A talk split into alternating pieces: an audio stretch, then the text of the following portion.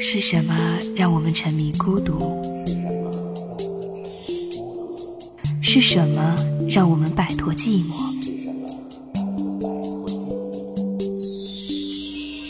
触及心底的柔软。欢迎收听《陌生人广播》。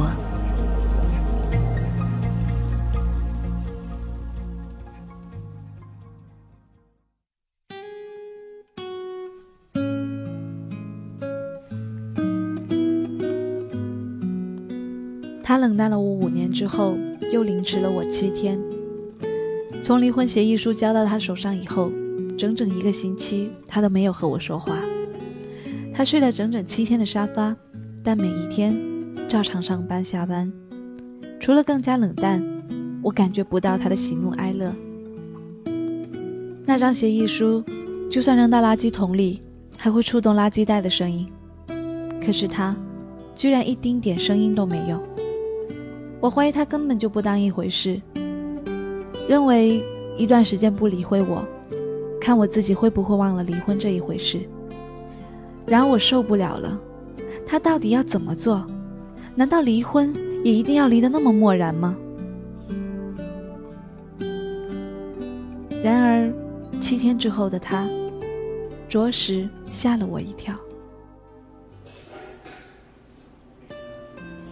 今天早上，我听到他在客厅起床的声音，隔着门板，我听得不真切。我却一直等不到他出去上班的声音。一阵乒乒乓乓的金属敲击，取代了他一向安安静静的作息。我终于按耐不住起身查看，却在开门后闻到了一阵食物的香气。哟，起床了，来吃点蛋卷吧。他笑着，就好像新婚的时候我吻他时他那样子的浅笑。我的心狠狠地跳了一下，原以为古井不波的情绪，因为他久违的体贴，却起了丝丝的涟漪。他还是那么轻易的可以撩动我的心。我不知道他怎么可以混到九点十点都还不去上班，而他接受到我的疑惑，只是淡然的一笑。身上简单的服装一点上班的气息都没有，或许他也有工作的疲乏吧，也有可能他宣判了那一张离婚协议书。看他神色自若的样子，我默默地吃着早餐，幻想着他等一下会说的话。他会不会干脆就离婚了，还是会在我面前撕掉协议书？可是不可否认的，我的心倾向后者。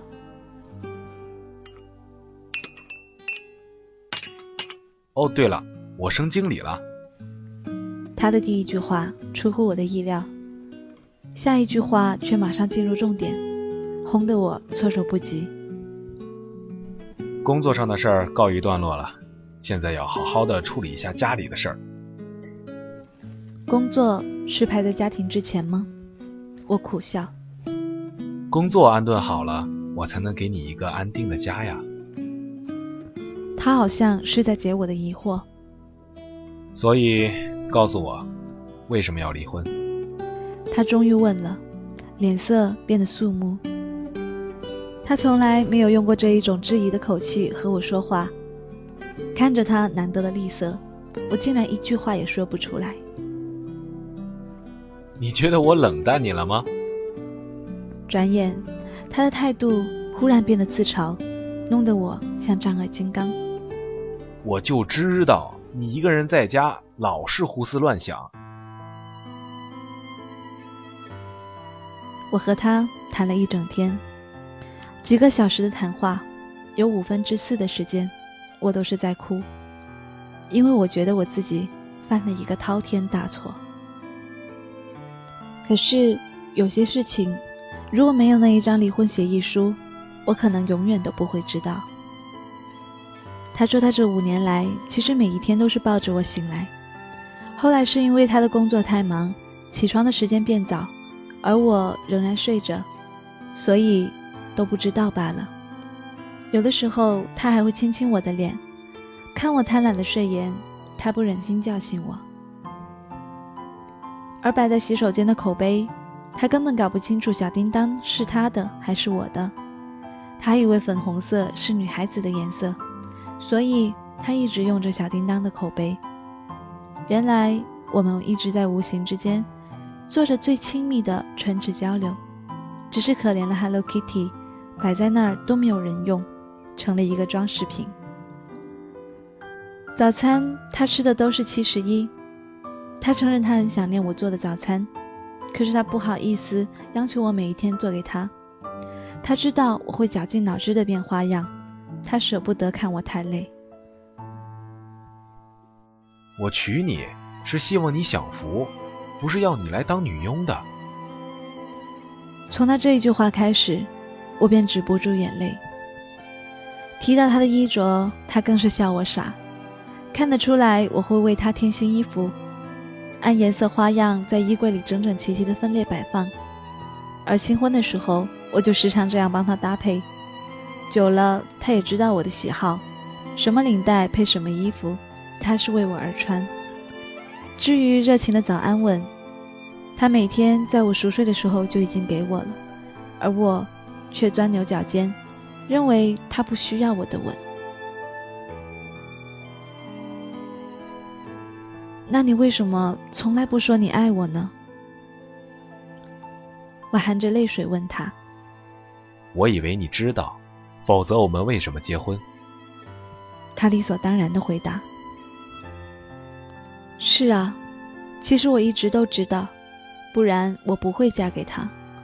可是，既然知道，我又何必强求他说出来呢？女人都是需要一些爱与滋润的。我想，这就是我的理由。看着我控诉的眼光，我想他也知道理由了。你做的大菜很好吃，可是那些菜费功夫，也不全是你喜欢的，所以我宁可做一些简单的菜，最好是你也喜欢吃。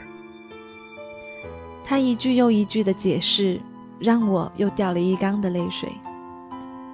你不喜欢吃辣，所以我要你少放辣椒。你不吃内脏，那我也不吃。你怕胖，所以料理时我希望只要是我煮的，他都喜欢。酱油、盐分高。想想每次准备给他的食物，他没有一次是不吃光的。调味即可。到底为什么我会觉得抓不住他的胃呢？所以我也抓住他的心了吗？而另外一件令我惊讶的是。他真的知道台湾霹雳火的男主角是谁，即使猜的不完全正确。是刘文聪吗？还是那个李正贤？晚上在公司加班，同事都会开电视来看，所以我多少也知道一点儿。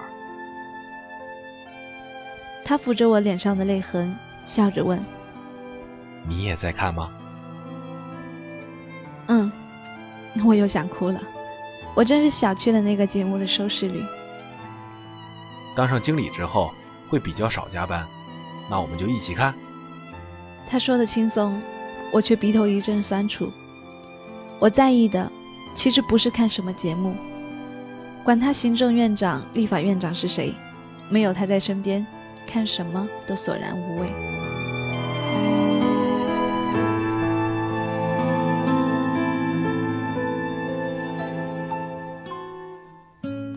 我发现。只要愿意，两个人什么事情都可以谈。连我跟他解释台湾霹雳火的剧情，一路聊到整容话题，他也听得津津有味。是我，是我封闭了自己，因为他不愿意听我说话，不愿意对我说话。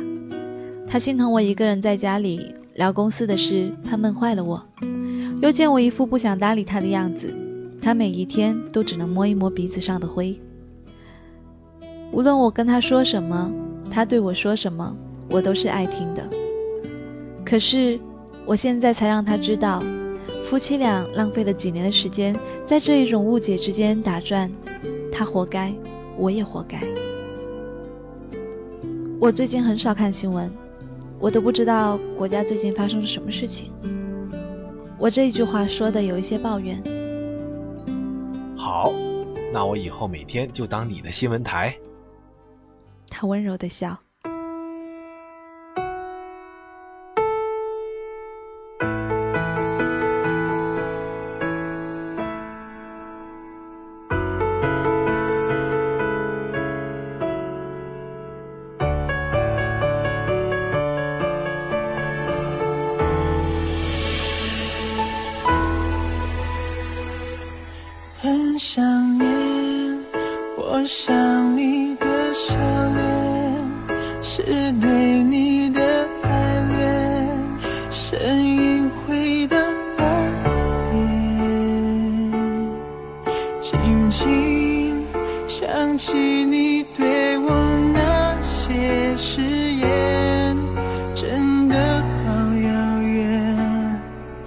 爱瞬间沦陷很单纯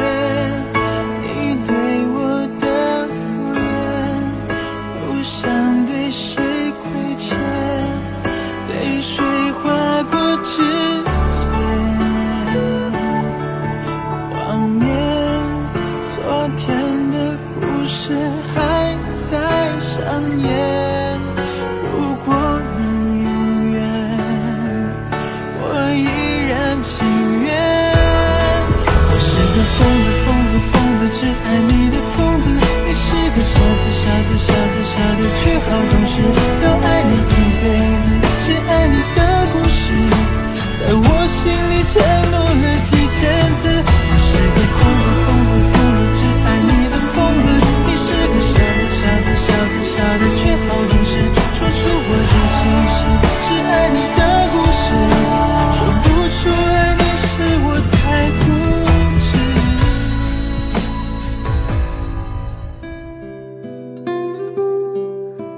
聊到生孩子的事他先是一阵漠然。我想要一个孩子。这个时候，我终于说出口了。我还以为你不想呢。刚结婚那阵子，你不一直在吃避孕药吗？难得听到他有些怪罪的语气。进一步了解之后，我才发现，他一直知道我吃药。或许是哪一次我把药随便放在了化妆台上，被他看到了。他彻底了解我不想要孩子，而他也知道我吃完药隔天会有水肿的现象。身子骨纤细的我，一双脚肿得像象腿一样，也只有我这一种鸵鸟心态的人才会以为他不会发现。后来我养成了习惯，是把药好好的放在抽屉里。他以为我不再吃。怕身子水肿难受，所以他戴起了保险套。说来说去，还是为了我。你又水肿了吗？一直哭个不停，是想把身子里的水逼出来？他还是想要一个孩子。听完我说想要生一个孩子，他眼下兴奋的光芒大大的告诉了我这一点。只不过。那抹光芒在闪烁之后随即敛去，他又正襟危坐的问了我一个问题：“你真的想生？”“想啊，我一个人在家好无聊啊。”“只是因为无聊？如果一个人在家无聊，你想出去学东西、去工作、和朋友去逛街，我都不会阻挠你的。”“你不是也想吗？”我生气了，纵使泪眼婆娑，也没有说服力。他开始说起那一个四千两百公克的巨婴，原来那个女性朋友的经验不仅吓到了我，也吓到了她。什么剖腹产、自然产，他一点概念都没有，只知道那一定会很痛。他知道我怕痛，所以他舍弃了生孩子的想法。我不管。我要生。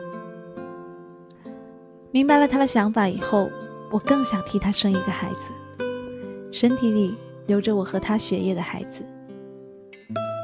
那就生吧。他悄悄地在我耳边说了一句令我脸红的话：“你那么有精力，上班不是很累吗？”我狐疑他这句话的真实性。经他解释，我才恍然大悟。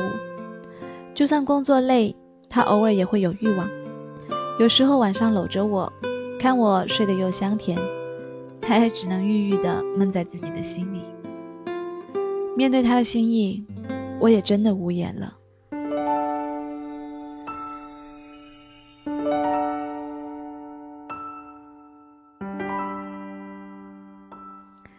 在我像两颗水蜜桃的双眼略微消肿后，他催我换衣服。带我出门，已经很久没有和他一起出游了。两个人之间的冷淡破冰后，我坐在他的身边，竟也能给我当初恋爱的感觉。我凝望着他那一张专心驾驶的侧脸，把他的动作深深的印在心里。因为我差点忘了，我和他之间还横着一个问题：那一张离婚协议书。我要一辈子记住他的名字，如果他最后仍然是签了名。可是他应该不会签吧？否则他又何必和我讨论生孩子的事呢？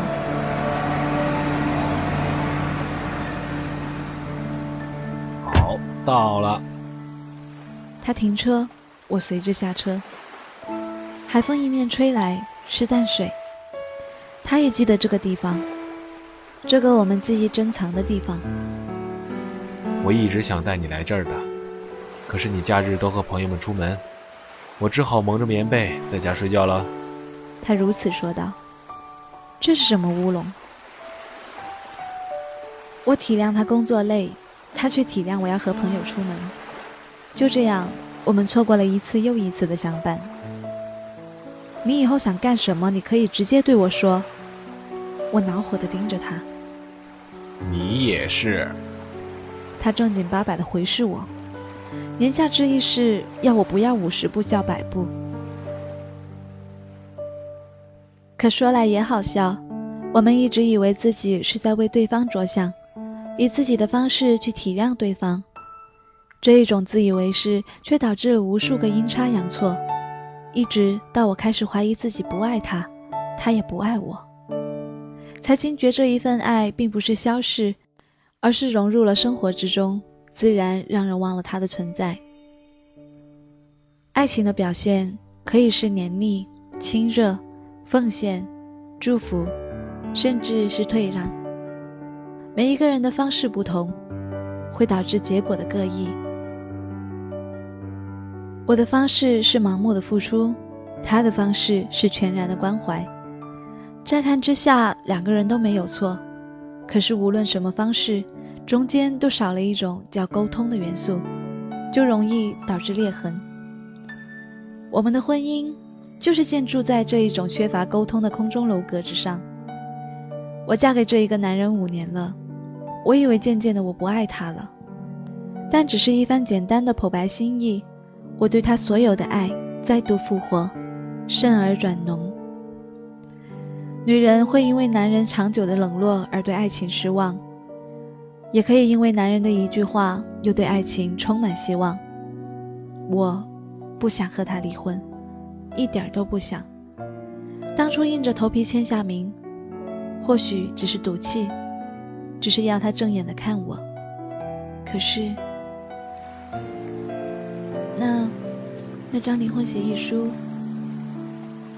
我想要收回来。在公司里，他好整一下。公司的碎纸机里，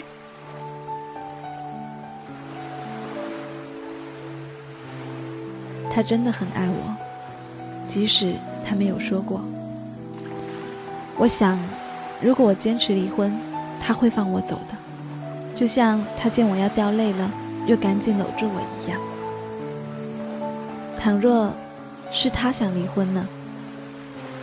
请原谅我的自私，我是绝对不会放手的，除非我变成亡妻。同样，因为他舍不得见我难过，我自信可以留住他。哎呀，淡水这儿整个都变了，我都快不认识了。哄完我，他连忙带开话题。我来过，我知道有什么景点。那这次就要靠你带路喽。是啊，我们可以开创新的回忆，只要有我也有他，什么地点，什么时间都不成问题。你记得我们说过。的一辈子，还盖着风吹雨打的棉被子，习惯了我们此刻的老样子，还留着花样年华的旧影子。你记得我们痛过的？那阵子，要活着相亲相爱的一家子。你说了，我们以后的好日子，要记得一路走来的虽不辞。我从没想过放弃。有你，我才会有力气。生命中真正让人不能承受的东西，是那些消失、忘记、放弃和逃离。我从没想过放弃。你说还要坚持下去，生命里不能忘记风雨过后的美丽。是那些星星疼痛欢喜的回故事终于讲完了，其实挺长的，不知道还在听节目的人还剩多少。那听完这个节目的你，是不是和我一样，带着丝丝的感动？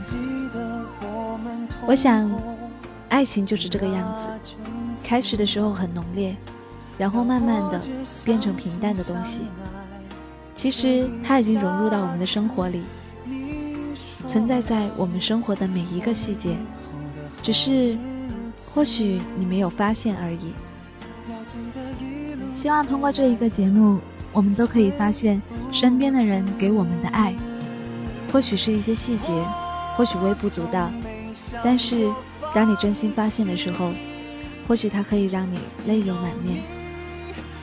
也许你以为淡去的爱根本就没有走远。这里是陌生人小组广播，能给你的小惊喜与耳边的温暖。我是立夏，感谢您的收听，我们下期再见。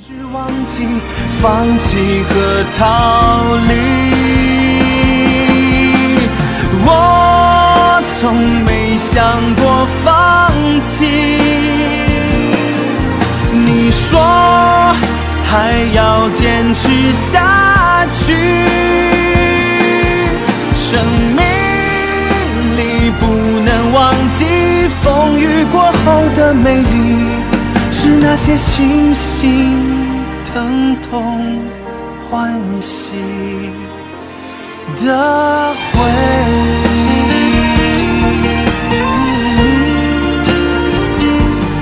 是那些清醒疼痛欢喜的回忆。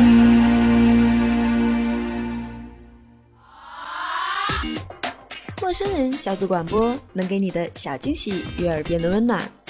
如果你也想加入，我们求贤若渴，招募详情请登录我们的官方网站。播客订阅、节目下载、更多收听方式、互动交流、精彩活动、推荐文章，甚至让你的声音留在我们的节目当中，尽在 m o o f m dot com 找到答案。欢迎关注我们的新浪微博，搜索“陌生人小组广播”，找到我们。